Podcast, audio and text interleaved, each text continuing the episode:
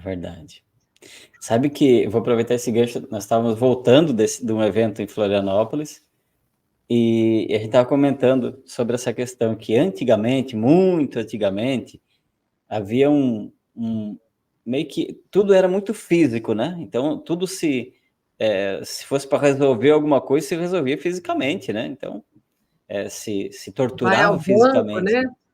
Exatamente. Depois veio uma era muito mais emocional, né? E ainda estamos nessa era ainda das emoções, mas entrando numa velocidade muito rápida da mente.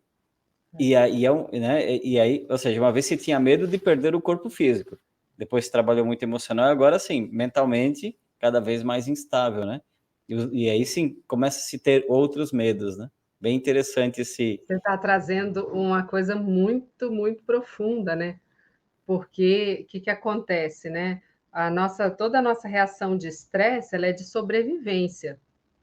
A gente é desenhado para ter uma explosão de adrenalina, para correr, para fugir, para lutar diante das ameaças, né? Uhum. E hoje as ameaças que a gente tem, que ameaça a gente resolveria lutando ou fugindo? Nenhuma, né? Exatamente. Então, os problemas são todos de ordem mental, mas a reação do corpo ainda é a mesma e não vai mudar. Então, a gente Sim. precisa harmonizar isso, né?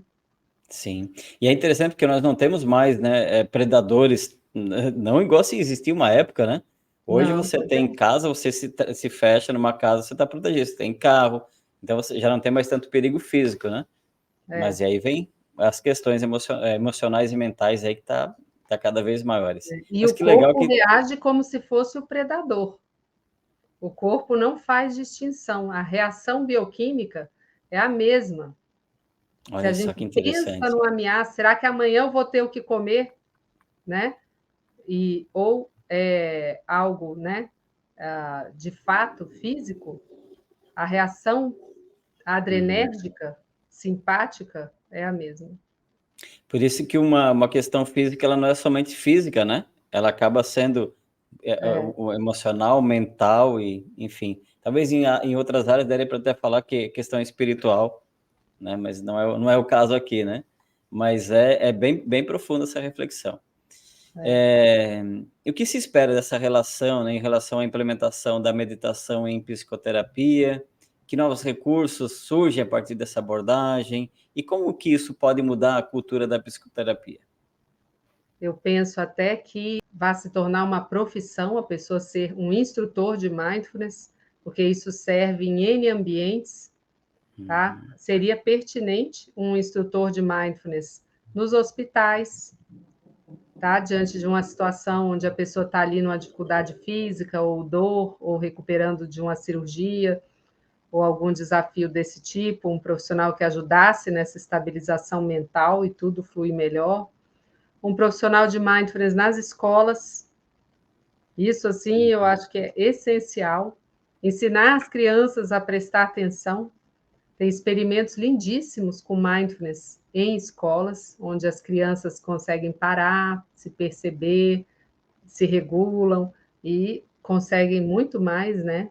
Prestar uhum. atenção uhum. profissional de mindfulness nas empresas, profissional de mindfulness em psicoterapia, eu acho, assim, claro que a minha visão é uma visão, assim, de alguém é, muito empolgada, né, de uma uhum. pessoa, assim, claro, é, mas eu penso que psicoterapia tem que ter mindfulness, porque, assim, já houve a questão, nossa, e se a pessoa esbarrar em algum conteúdo? Porque quando você vai con é, conduzir meditação para um grupo grande de pessoas, pode acontecer de surgir uma, de ser atingido algum núcleo traumático. Isso de fato uhum. acontece. Vem, né? Aquilo vem. O trauma se reedita, inclusive na tentativa de se atravessar. Por isso, o trauma é algo que fica voltando, porque a, a mente quer resolver e atravessar. Mas é, se isso acontece no consultório com o psicólogo, é, é o melhor lugar do mundo para isso acontecer, porque o psicólogo é, é o terapeuta da pessoa, a pessoa que ela confia, você vai trabalhar aquilo com a pessoa. Uhum. Então é muito, muito seguro. Que dicas assim você deixaria para quem está, para um psicólogo, para um terapeuta ou para mesmo alguém que está começando com meditação? Bom, é, hoje eu penso que esse é um caminho assim mandatório e, e, absoluto, né? Seja se você for psicoterapeuta ou seja começando a praticar, é, é, o desenvolvimento e o florescer da sua prática que vai gerar resultados, inclusive para o mundo, né? Uma pessoa que pratica a meditação, ela tem um impacto em todo o redor dela, em todo, né?